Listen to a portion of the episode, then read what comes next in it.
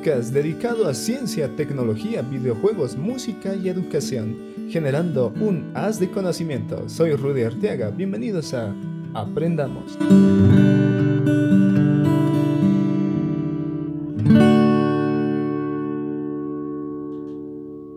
¿Qué onda? ¿Cómo están?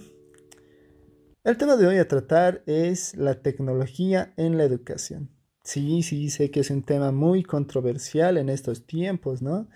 Por eso de, la cuarentena y de la educación y de qué va a pasar con mi hijo que, no está aprendiendo nada, se va a quedar así, que, que si se va a clausurar el año escolar, que el año nomás van a estar, van a repetir el año, etcétera, etcétera. O sea, un sinfín de cosas. Bueno, lo que yo quiero lograr con este temita es orientarles en el uso de algunas aplicaciones de educación virtual, plataformas de interacción, software de productividad, todo lo que se relaciona a educación virtual. Entonces, comenzamos. Lo más indispensable que hay que tener para acceder a, a esta educación virtual es el Internet. Bueno, en mi país, por ejemplo, el Internet eh, varía entre bueno y malo en cuanto a la calidad y a la velocidad se refiere. Por ejemplo, en áreas rurales todavía no llega el servicio de 4G LTE, solo está en 3G, en algunos en 2G, algunos no hay internet, tampoco hay eh, línea de, o sea, tampoco hay señal de, de telefonía. Incluso en otros lugares tampoco hay luz, tampoco hay servicios básicos. Bueno, es un, es un, ¿cómo se diría? Es un pelo en la sopa. Tampoco les he comentado de eso, yo soy de Bolivia. Ah, además soy profesor. Entonces, lo que, lo que más me motiva a hacer este, este podcast es un poco la orientación, como ya les había dicho. Bueno, entonces, estamos hablando del Internet para que haya una óptima enseñanza y aprendizaje a través de una plataforma virtual, la velocidad del Internet tiene que ser de por lo menos 5 megabits por segundo para que así de esta manera lleguemos a, a una calidad de videoconferencia de HD. Para que sea Full HD tenemos que subir hasta 10 y así sucesivamente. Entonces, es muy indispensable que el Internet esté en la educación virtual. Para que haya educación virtual tiene que haber Internet. Primer punto solucionado. Eh, teóricamente. Vamos a dejarlo así. Ahora, segundo punto, software de productividad. Para que haya una educación virtual también tenemos que hacer uso de un software de productividad, así como lo hacía Microsoft con Microsoft Office allá por los 1980 cuando se ha lanzado por primera vez. En ese tiempo ha revolucionado la calidad en la que se trabajaba en las oficinas, más que todo. Hasta, en ese, hasta antes de 1980 hacían a máquinas de escribir ciertos informes, algunos eh, trabajos, eh, todo, todo lo relacionado con oficina, inclusive algunos con, con tinta y pluma, en el caso de mi país, claro. Pero con la llegada de Microsoft Office, todo esto se redujo en gran medida. Eh, la productividad que, que, que tenían las empresas en hacer lo que hacían aumentaba. La productividad con ello aumentaban los ingresos y el progreso y ya. Microsoft Office ha tenido varias versiones y sigue vigente hasta ahora. Y eso es lo que les voy a hablar, las nuevas tendencias de hoy en cuanto a software de productividad. La principal es Google. Google saca a través del Internet software para la educación. Lo llama posteriormente G Suite o G Suite. Es un conjunto de aplicaciones que nos van a permitir hacer diferentes cosas y todo esto ¿no? a través de una cuenta, o sea, de mi cuenta de Google, la cuenta que usamos para activar nuestros teléfonos Android, para, para recibir correo, etc. La cuenta de Google se usa para, acceder a todas esas, esas, aplicaciones de G. Les estoy hablando de Google, eh, de Google Gmail, de, de, YouTube. Puedes hacer, inclusive hay aplicaciones de, de, texto, ¿no? Para crear texto, para hacer presentaciones, para hacer hojas de cálculos y para la educación hay Google Classroom. Ahora, Google Classroom es un instrumento, es una aplicación que nos va a servir de gran medida en estos tiempos. ¿Para qué? Para hacer nuestras clases en línea. Podemos preparar dentro de esta aplicación clases. Estas clases pueden tener archivos, podemos eh, colgar los videos, enlaces, podemos crear presentaciones, podemos crear eh, gráficos con, con hojas de cálculo, podemos hacer un sinfín de cosas en esta, en esta aplicación de Google Classroom. ¿Para qué? Para dar clases.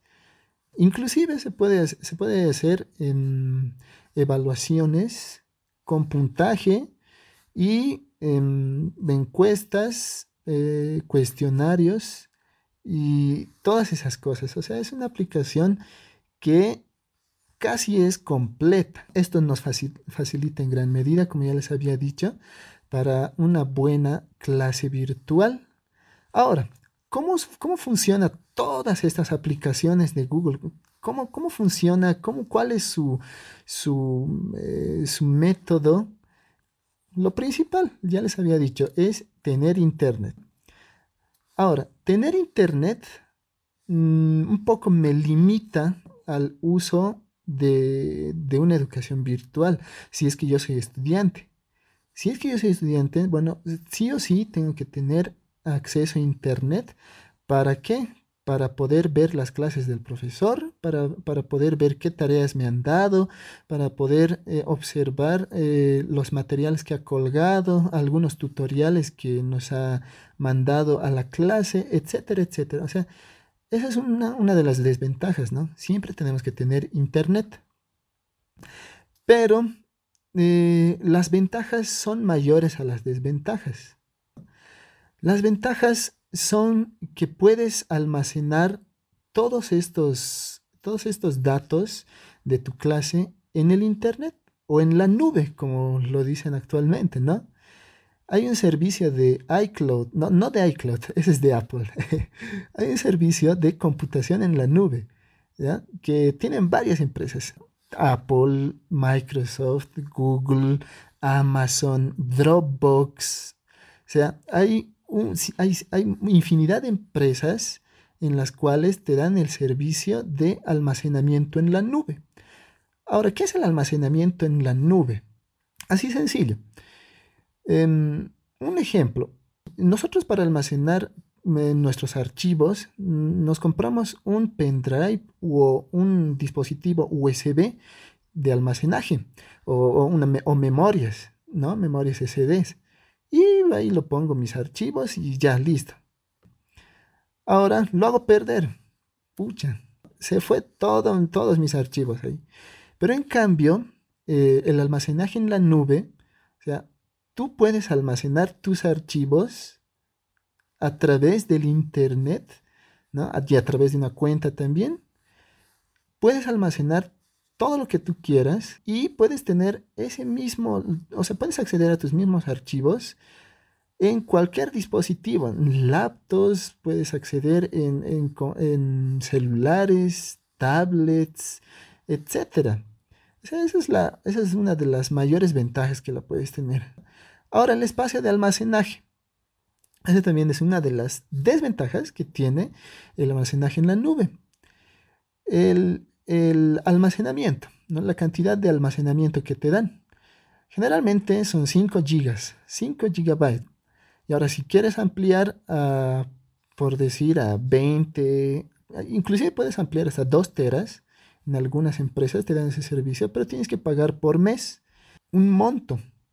Y ese monto eh, lo pagas cada mes. Esa, sería la desventaja, ¿no? Por mi derecho a almacenaje, yo tengo que pagar un cierto monto cada mes.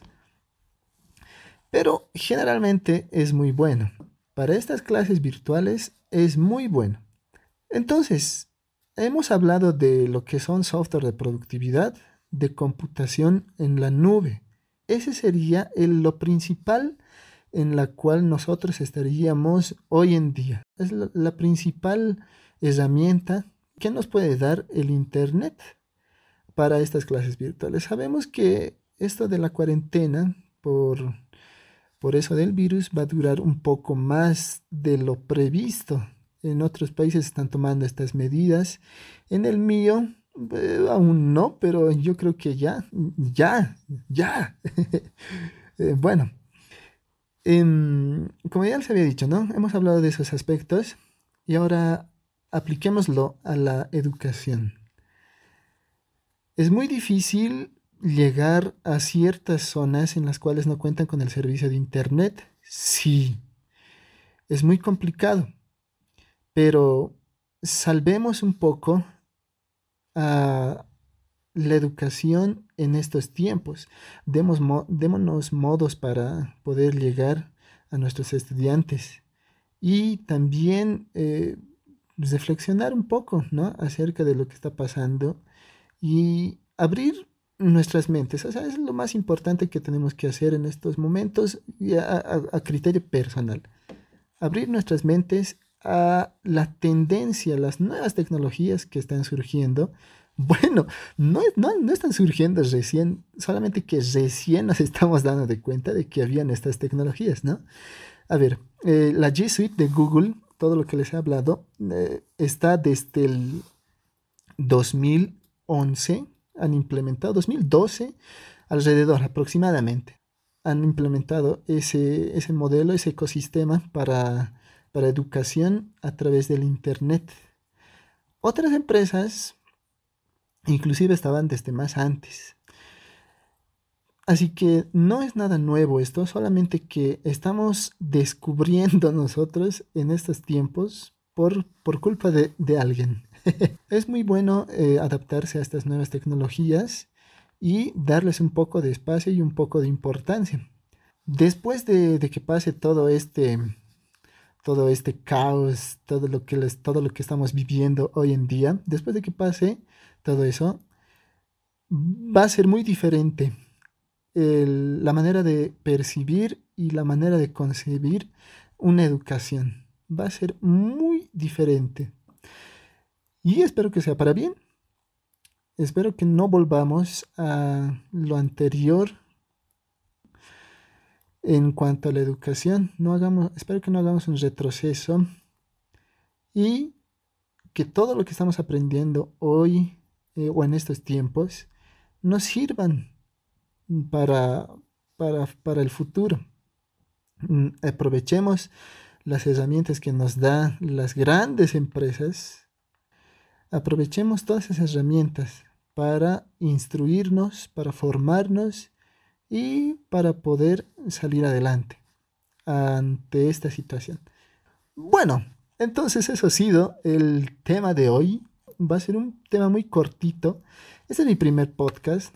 Eh, ténganme un poco de paciencia, por favor. Es mi primer podcast y, y bueno, con esto quiero llegarles a sus corazones, ¿por qué no? A sus celulares, sus laptops, no sé de dónde me estarán escuchando, pero bueno, vamos a vernos o escucharnos la siguiente semana con otro temita, ¿no? Vamos a estar hablando de otros temas más técnicos y esta vez esta, esta, este, este primer podcast ha sido como una presentación tal vez un saludo a ustedes, me estoy presentando ante ustedes.